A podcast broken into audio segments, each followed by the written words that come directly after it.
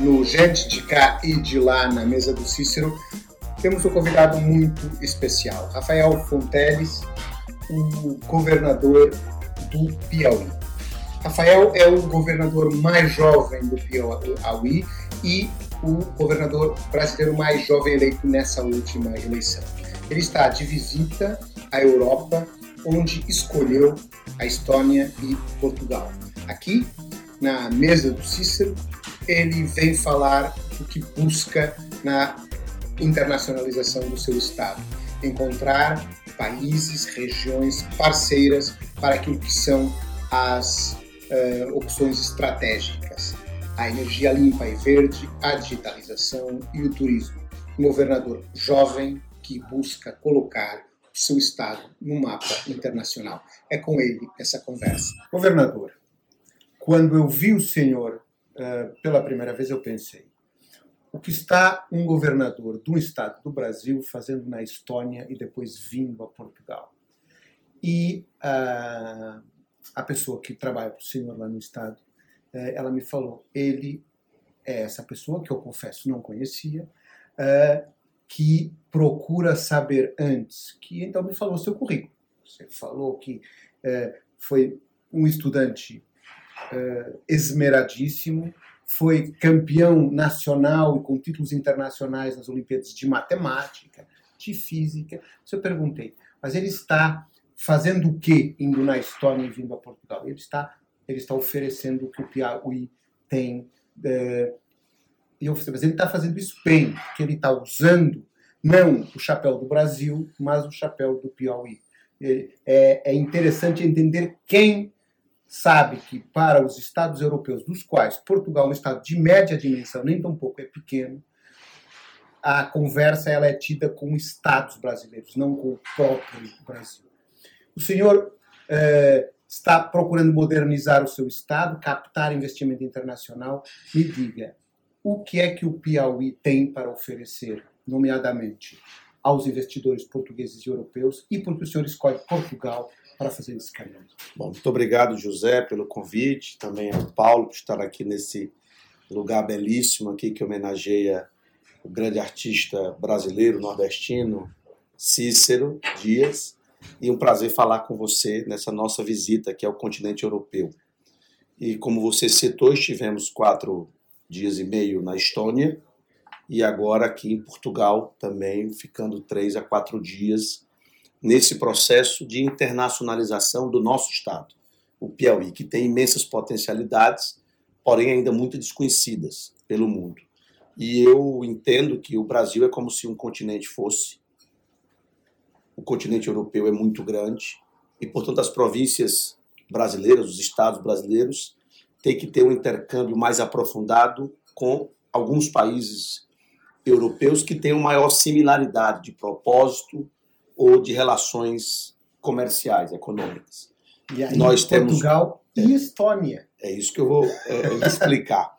É, nossa plataforma de governo é muito clara. Eu tive chance de disputar uma eleição pela primeira vez na minha vida. Eu nunca fui candidato a nada. A primeira eleição foi para governador.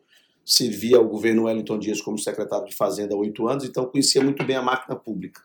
Então eu realmente fiz um programa de governo ancorado na realidade, nas potencialidades do nosso querido Estado. E, portanto, assumi o governo do Estado em janeiro, já sabendo não apenas aonde queríamos chegar, mas o caminho a percorrer. Claro que há sempre o imponderável, há sempre variáveis que você não controla, mas a gente tinha muito claro quais eram nossas metas. E as nossas metas, eh, no que diz respeito à nossa economia, basicamente focam em quatro grandes pontos transformação digital. A gente quer transformar o Piauí realmente num exemplo nacional e até internacional de governo digital e de fomento a negócios digitais. Então, esse é um ponto que eu acredito que a humanidade segue nessa direção de forma inexorável. Segundo ponto, transição energética. O nosso estado já é referência em energia solar e eólica. Nossa matriz é 100% energética. Nosso estado tem 70% do território preservado, tem 13% do território vinculada a unidades de conservação federais e estaduais. Somos o segundo maior produtor de energia solar, terceiro maior produtor de energia eólica. Então, temos expertise nessa área E agora que a Europa discute fortemente o hidrogênio verde, que é o combustível do futuro, nós temos adicionalmente água em abundância, além de sol e de vento, e temos também todo uma, um ambiente institucional favorável à produção de energia eólica com zona de exportação, só tem duas no Brasil, uma no Piauí uma no Ceará. Isso é importante para plantas industriais de hidrogênio verde, por exemplo. E estamos, eh, digamos assim, correndo atrás do prejuízo histórico do Piauí por não ter um porto marítimo, vai ter ao final deste ano. Eh, e também vivemos esse boom do agronegócio e da agricultura familiar no nosso estado, que é uma vocação do Brasil e também é do Piauí, que seria o terceiro elemento da nossa plataforma de governo na área da economia. E, por fim, o turismo, que é um grande problema do Brasil. É Eu estava agora conversando com um empresário que é de Maiorca. A ilha de Maiorca, na Espanha, tem apenas um milhão de habitantes, porém recebe 18 milhões de turistas em quatro meses. Se você pegar a Torre Eiffel em Paris, ela sozinha recebe mais do que todo o Brasil recebe, que é apenas 6 milhões de turistas. É impressionante. Então, a Ilha da Madeira. É um desafio do Brasil e, portanto, também do Piauí, e é um gerador de divisa, de emprego, de oportunidades, até mais do que outros setores que geram mais PIB, mas não geram tanto emprego. O turismo gera PIB e gera emprego. E é focado em pequenos negócios, portanto, é mais é, é uma democratização maior do desenvolvimento econômico.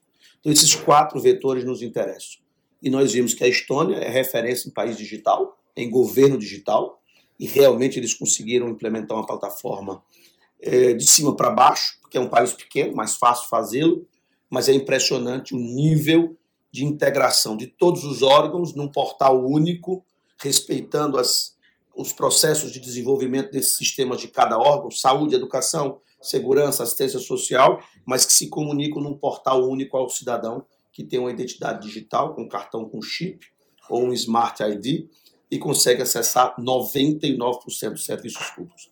Foi isso que nós fomos procurar lá. E aqui em Portugal, nosso grande objetivo é a transição energética. Economia verde, energia limpa, hidrogênio verde. Queremos fazer a parceria com Portugal, tanto com as empresas quanto com as universidades. Celebramos termos de cooperação técnica com a Universidade de Lisboa, com a Universidade Nova, com a Universidade de Évora, com a Universidade de Algarves e nós temos quatro universidades e queremos, dentro da plataforma europeia, candidatar o Piauí para ser o primeiro vale de hidrogênio verde no Brasil. Outro entendimento perfeito é esse, que é o de que uma empresa que seja constituída em Portugal, que fala português, ela automaticamente, o seu CNPJ, o seu NIF, ele é um NIF europeu. Então, e com isso pode, pode se candidatar aos fundos europeus que existem no próprio país Sim. ou por consórcio aos fundos europeus que existem diretamente em Bruxelas. Essa é outra, outra das questões que muitas vezes faz falta comunicar. Como acha que a comunicação, ela, eh, o que é que podia ser feito para melhorar a comunicação entre uh, Portugal e o Brasil? E de caminho, depois disso, o, o, que, o que pensa sobre o Mercosul, o acordo do Mercosul e como ele poderia ser importante para o Piauí? Bom, eu considero relevante isso que você colocou, que é algo absolutamente natural, que a nossa internacionalização da economia brasileira e piauiense, portanto, em relação à Europa, começa por Portugal. Temos relações históricas, falamos a mesma língua, e Portugal, é, além de acessar todo o mercado europeu, tá, está vivendo um boom na área econômica, no turismo, na questão digital. Temos uma grande feira de eventos digitais aqui, que é referência para o mundo, está virando referência até para a América do Norte. Então é absolutamente natural que a gente procure Portugal para ser essa, essa nossa porta de entrada. Teremos inclusive no Brasil o, uma versão extraordinária do Web Summit. Quando? É, sobre que vai ser em maio, ah. além do evento normal aqui em novembro. No né? Rio, né? No Rio de Janeiro. Então, também nessa questão digital, Portugal eu celebrei também um acordo com o Sim-Oeste, que são 12 prefeituras da região ali do Peniche, Nazaré, Alenquer. Eles estão com o conceito de Smart Region. Então, não é mais Smart Cities. Ele um conceito fabuloso, feito inclusive com a Universidade Nova. É, fiquei muito impressionado com os dashboards que eles têm do controle online de tudo que é econômico, tudo que é de mobilidade, facilitando a decisão do gestor. Esse é o futuro da regionalização em Portugal, é isso, é pelas, comuni pelas comunidades. E eu acho que o modelo, tanto do Brasil quanto de Portugal, diferente da Estônia, vai ser de baixo para cima. São países maiores, então você vai ter primeiro cidades estados e regiões se digitalizando e aí isso vai se espalhar pelo país. É o que nós queremos ser no Brasil. Queremos, de fato, ser a referência em governo digital para o nosso país. Estamos decididos, firmes nessa direção. E respondendo à sua pergunta, eu acredito que nós temos que é, é, fortalecer essas relações bilaterais entre a academia, entre os empresários e com a presença cada vez maior das lideranças políticas, procurando entender esse formato. Cada estado aqui tem que procurar relações específicas com países europeus ou regiões europeias. Nós celebramos aqui, além do escritório do Piauí aqui na, em Portugal, um escritório simples, pequeno, barato, até porque temos que fazer bom uso do dinheiro público, mas que vai ter uma executiva aqui do Piauí que vai, vai tornar tangível o Piauí para a Europa. E o Piauí é um estado do Brasil, dentre vários outros, mas que tem que ter sua identidade própria, até porque o Brasil é muito grande, então cada estado tem suas especificidades, suas vantagens comparativas. Seus produtos de exportação, por exemplo, o maior exportador de mel do Brasil é o Piauí. Então nós queremos levar o mel do Piauí certificado, um mel orgânico, aqui para os restaurantes europeus, inclusive aqui para o Cícero. Então, nós queremos, é, e se você não fizer de forma muito específica, então nós procuramos sempre celebrar como se fossem províncias co-irmãs. Então, aqui em Portugal é o Sinhoeste, que nós celebramos esse acordo de cooperação. Nós queremos fazer do nosso porto um porto pesqueiro, tem a referência ali da Doca Pescas, da escola de formação que nós visitamos. Então, procurando realmente similaridades e sinergias que vão ajudar a desenvolver. Então, acho que o caminho é esse. Acho que estamos, não somos donos da verdade, mas assim, estamos colhendo frutos muito rapidamente por adotarmos essa lógica de, de internacionalização da nossa economia. E, governador, é, aproveitando é, esse, essa plataforma que a gente tem, né, que é o gente lá de Calameu do Cícero, onde a gente fala as questões, como o Zé Manuel falou, mais operacionais, mas tem um debate também político que é importante, porque pensando que a gente está aqui em Portugal e as pessoas veem o Brasil um pouco de longe, não tem assim o conhecimento que a gente tem tão de perto. Então, aproveitando o farol que o senhor tem lá, sendo um novo, um novo quadro do PT, que é o Partido dos Trabalhadores, que é o partido que está no poder hoje, que é a grande força política do Brasil é, organizada. Do outro lado, a gente tem o bolsonarismo, que, na minha opinião, e na opinião de vários pessoas que estão nesse meio político, é a força maior da oposição. Quando o investidor daqui de fora olha para o Brasil, ele fica um pouco com medo, de receio. Estou dizendo pessoas que me comentam que qual é o futuro do Brasil no sentido de a gente tem um partido que é o PT, que é muito estruturado, mas que depende muito de uma liderança, né? É, que é o, o, Luiz Inácio Lula Silva, que foi que é presidente, que eu diria que foi ele que é, impediu a gente de cair no abismo do negacionismo no segundo mandato. Mas quando você vê o investidor aqui que olha para o Brasil, olha muito para o médio e longo prazo, ele Sim. não está vendo o Brasil somente nos próximos quatro, ele quer ver nos próximos 20. Há um pouco de receio de dizer, pô, mas o que é que vai vir depois do presidente Lula é, do ponto de vista de contrabalançar essa força política que é o bolsonarismo, que diferentemente de Lula tem um claro sucessor né? O Bolsonaro, mesmo que eventualmente ele seja preso, ele tem sucessores, ele tem o Eduardo, etc. Então há um receio desse de olhar dizer, bom, no dia que Lula não tiver mais condições, que todo mundo é, é, é dado ao, ao, inexorável do tempo, né, de não ter mais, o que é que vai vir aí? Então há esse receio. Como o senhor está nesse. É, de, vivendo de dentro, quer dizer, a gente pode, o investidor daqui olhar e dizer, tem uma perspectiva, tem uma renovação dos quadros políticos do PT no Brasil para que você tenha uma contraposição ao bolsonarismo, que já tem um quadro renovado. Queira ou não, tem a família lá que tem Sim. uma pessoa de 30 e poucos anos. Olha, eu, eu, vejo que essa renovação está acontecendo. Realmente enxergo uma dependência muito grande da liderança do Lula, que foi importante. Se fosse não fosse ele, não teríamos derrotado só ele na eleição. Então ele cumpre mais uma vez um papel histórico importantíssimo. Então sempre oramos, pedimos saúde ao presidente, que ele tenha mais e mais sabedoria para saber conduzir o país tanto para reconstruir as políticas sociais e ambientais que foram destruídas, quanto também para fazer essa transição futura para a nova geração que vai administrar o país e certamente defendendo este nosso campo político. O mundo todo vive essa polarização. Nós estamos acompanhando o caso americano, então vai ser uma prévia do que vai acontecer, todo mundo atento a isso vários países europeus vivendo situação semelhante. Então, isso tem a ver com essa questão tecnológica que propiciou a propagação eh, de ideias fascistas mais rapidamente na sociedade, depois do que a própria Europa viveu há décadas atrás. Então, isso retorna. Mas uma coisa o investidor ou quem está de fora do Brasil pode, pode ter a certeza, né? Nós sobrevivemos, as instituições sobreviveram, bem ou mal, com grandes riscos ou pequenos riscos, sobrevivemos. Então, isso é uma prova sólida de que algumas coisas estão realmente bem estruturadas no nosso país. É claro que, dependendo de quem administre, você vai ter uma pegada mais ambiental, ou mais negacionista, ou mais social. Então, então isso realmente é, é, é inerente à democracia. E nós temos que ter esse valor. Mas a democracia sobreviveu no Brasil, é o maior período democrático da nossa história. Nosso Estado brasileiro tem uma mania autoritária, flerta sempre com o autoritarismo.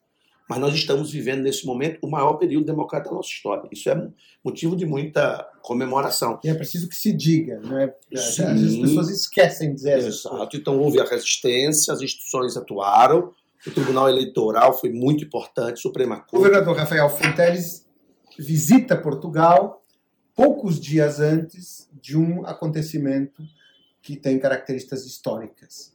Há sete anos que não existia uma cúpula Portugal-Brasil. Ela é retomada agora. Aliás, foi uma promessa feita pelo presidente Lula da Silva, aqui nesta mesa, mesa. Nesta mesa mesmo onde nós estamos, no dia 18 ou 19 de novembro. 18 de novembro. 18 de novembro, quando ele, vindo de uma cimeira, que não foi de um país, da COP, uh, decidiu visitar Portugal.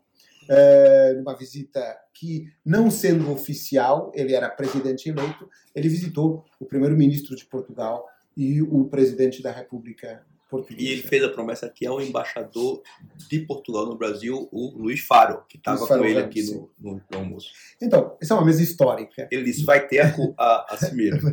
E essa cimeira, o, o, governador já disse aqui que é natural que Portugal seja essa porta de entrada. Uh, mas, do seu ponto de vista, da relação entre Portugal e o Brasil, para os empresários portugueses, para os agentes culturais portugueses, o que pode ser efetivamente melhorado ainda uh, mais imediatamente nessa relação que o senhor gostaria que fosse melhorado?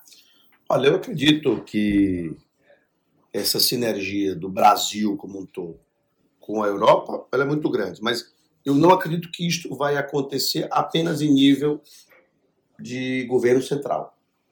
Eu acredito que nós temos que estimular cada vez mais não é, essas relações bilaterais no sentido de estados brasileiros com países ou regiões da Europa. Porque o Brasil ele é muito grande. Se você ficar centralizado e a mesma coisa eu estou falando em relação à China. Eu estou indo à China, não agora com o presidente, eu vou, é, em setembro, procurar uma parceria específica com uma região é, que já recebi empresários chineses. Então, a China também é muito grande, o Brasil muito grande, você não vai ter uma, tanta efetividade na relação se você não procurar essas parcerias específicas. Então, eu, eu, eu realmente acho que nós somos coordenados pelo governo central, mas nós não podemos nos limitar a esta coordenação, porque o governo central é formado por homens e mulheres, o dia para eles também só tem 24 horas.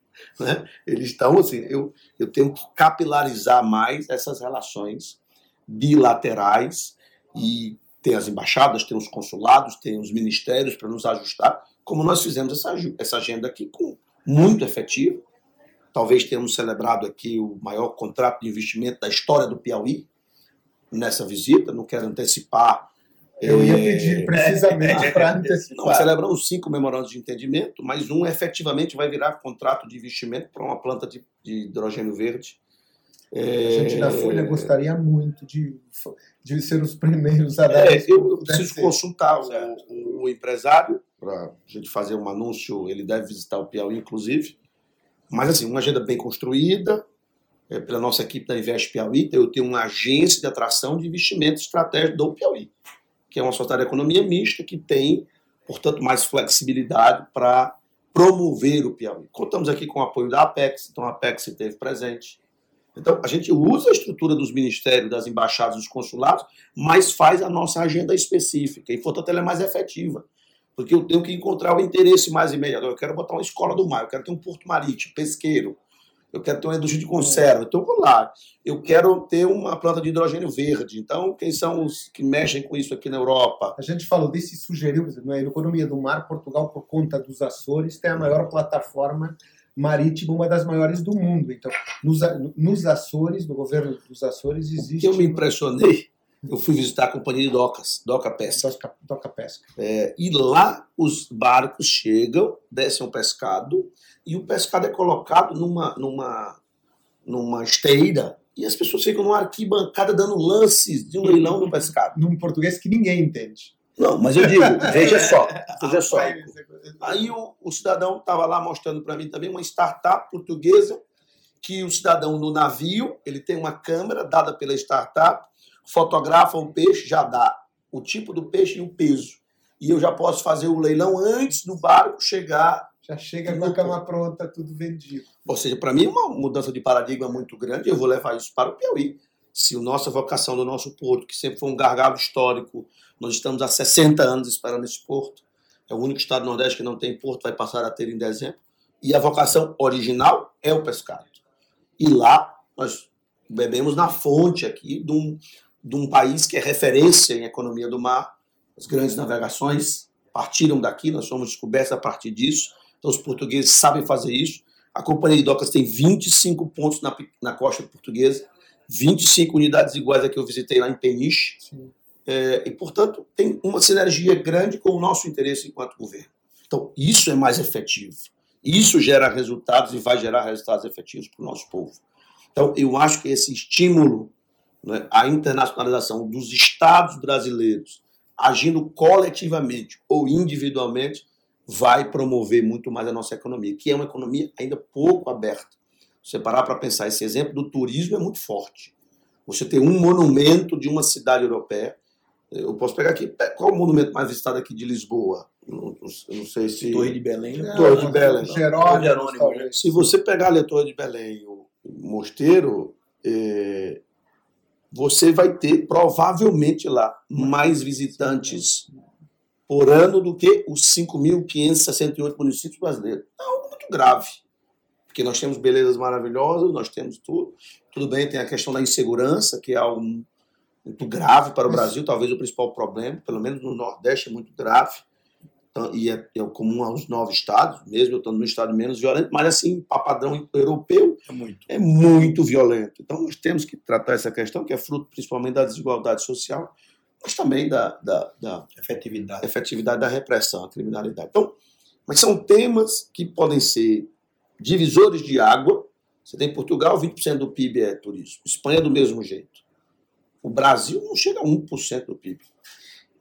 Então, se e, é, e é, lá é que é terra maravilhosa. Se eu falar de 10% do PIB. Já é um incremento enorme. Não, é uma revolução. Eu resolvo todos os problemas fiscais do Brasil com essa uma indústria. Sim, claro que isso não é da não, noite para o dia. Né? Mas, governador, aproveitando normalmente essa cadeira da gente olhando aqui, você está imaginando você está sentado olhando lá o Brasil lá de longe e as pessoas que a gente está procurando aqui conversar também estão muito nessa situação. Né? Então, muitas dessas pessoas que eu falo aqui olham para o Brasil e dizem, não, mas tem um problema aí no Brasil, porque o Lula, o presidente eleito agora, ele foi eleito por conta do Nordeste. E é aproveitando o senhor. Lula ganhou em São Paulo, capital. É, eu sei, eu, eu, eu ganhei Porto Alegre, Porto Alegre capital, mas eu estou falando assim o discurso Sim. geral, né? Que é o senso é, comum é, falso, é, é, isso que nós temos que der. E o Piauí foi o estado, salvo engano, que Lula teve o maior percentual. 77%. Tá? 77%. Então, esse é um. É, que eu, eu entendo, obviamente, bem mais, porque eu estou de perto, eu sou lá do Nordeste, eu estou indo no, no, na trincheira política, né, com política viva. Mas um cara que está aqui, imagina, está sentado em Londres, está sentado em Paris, gerenciando investimento, ele olha para isso, pô, tem o presidente Lula, ele só ganha por causa do Nordeste. Então tem, tem uma, uma fricção no país, tem uma divisão. Então vamos aproveitar essa oportunidade para explicar um pouco do ponto de vista da dinâmica, por que isso acontece é, do ponto de vista dessa vitória eleitoral do presidente Lula no Nordeste. E qual é o impacto que o senhor vê que isso tem do ponto de vista de governabilidade? Se é uma coisa que atrapalha, não atrapalha? Qual é, quais são as, as por a dinâmica que faz com que isso aconteça? Olha, primeiro dizer que o Piauí tem orgulho de ser o estado menos fascista do Brasil. É o mais lulista e o menos fascista. Lula ganhou com o maior percentual de votos no Piauí, e isso foi também em 2018 com Fernando Haddad. Então, isso é muito relevante para nós, muito caro. Com relação a essa visão do, do, da divisão geográfica, isso é muito. É um senso comum que a gente precisa eh, desmistificar. O Lula ganhou na cidade mais rica do país, São Paulo. Lula ganhou em Porto Alegre. Então é óbvio que quando você olha para a região, o Lula perdeu na região sul-sudeste, mas ele teve mais de 20 milhões de votos nesta região. Então muita gente é, defendeu esse projeto, esse projeto político. É claro que há uma, a meu ver, não é uma o próprio nosso campo político tem que conseguir falar melhor com a classe média. E quando eu estou falando da classe média, é aquela classe média que ganha ali de 2 a, a 5 salários mínimos. Eu não estou falando da, da elite, é outra coisa que eu costumo bater na tecla, né? Hoje, se você ganha mais de 10 mil reais por mês no Brasil, você está nos 5% mais rico. Então, quando você está falando de uma pessoa. Mudar, né? é, então, eu, quando eu falo classe média, estou falando da classe média, as pessoas que ganham de 2 a 5 salários mínimos. Nós temos que dialogar melhor com esse campo político, até para explicar por que, que o nosso projeto político é melhor, inclusive, para esse público. Talvez o nosso projeto político não seja o melhor para os 1% mais rico, mas mesmo para esse público, que é onde eu acho que o PT, o Lula, perdeu espaço em relação às eleições anteriores dele, também há um espaço grande para a gente adequar as nossas posições e poder convencer mais pessoas de que esse projeto é, é melhor. E colocar o debate político centralizado na questão socioeconômica. O que une a classe trabalhadora, o que une os pequenos empreendedores, o que une é exatamente esse problema gritante do nosso Brasil, do nosso país e dos estados, não é diferente, que é a imensa desigualdade social. A gente não pode desviar muito a temática sem deixar de priorizar isso. É claro que nós podemos falar de várias outras pautas que são relevantes, mas essa é a pauta principal. É isso que gera os principais problemas do nosso Brasil, desigualdade social. Então nós temos que ter unidade em relação a isso, sob pena de você começar a deixar a pauta cultural, outras outras de costumes. É, não, cultural, me expressei mal. De costumes, né, ganhar relevância no debate. E aí você começa a perder Isso. adeptos dessas classes mais baixas, ou mesmo da classe média, em função da pauta dos costumes. Nós não podemos isso. A pauta dos costumes tem que ser discutida. Ela tangencia muito mais o ela, ela é muito mais relativa ao legislativo e ao judiciário, muito menos ao executivo. O executivo cuida principalmente da política social e econômica. Então, nós temos que, no debate presidencial e de governo e de prefeitos, que próximo ano teremos eleição de prefeitos, focar no debate socioeconômico. As outras questões, tem lá o Congresso para decidir, tem lá o Supremo Tribunal Federal para decidir, eh, questões que são polêmicas de várias, de várias áreas, é, e nós não podemos trazer isso para o debate, sendo que isso não é prioritário para quem vai ocupar a cadeira de governante do Executivo. Então eu vejo uma preocupação muito grande do nosso campo político ter essa unicidade. O nosso, o que une a todos é você explicar a desigualdade social. Então quando eu explico que lá no estado do Piauí quem ganha acima de, de 6, 7 mil reais por mês já está no top 3%, no top 5%. Então você vê que você está muitas vezes discutindo é, de uma maneira desfocada. Você, ou seja, nem, às vezes nem a classe, a classe média, a que se acha classe média, já é classe altíssima. Já são pessoas que, em relação ao Brasil, a renda média domiciliar brasileira do IBGE é R$ 1.600. Se a média é 1.600, você tem 30, eh, 40% das pessoas ganhando menos de um salário mínimo. Claro, claro. Então, e no Nordeste é mais grave. Então, certamente, o fato da desigualdade social ser maior no Nordeste também reflete na política. E quando você vai no Sudeste, a desigualdade social é um pouco menor e o nosso campo político dialogou menos com esse segmento específico. Então, a gente terminou perdendo espaço sobretudo no, no, no, Sudeste, né? Rio, São Paulo e Minas, destacadamente, que são os swing states, vamos dizer assim, do Brasil, são os estados decisivos. Mas nós avançamos, do primeiro para o segundo turno houve um avanço é, e conseguimos, como eu disse, evitar o pior.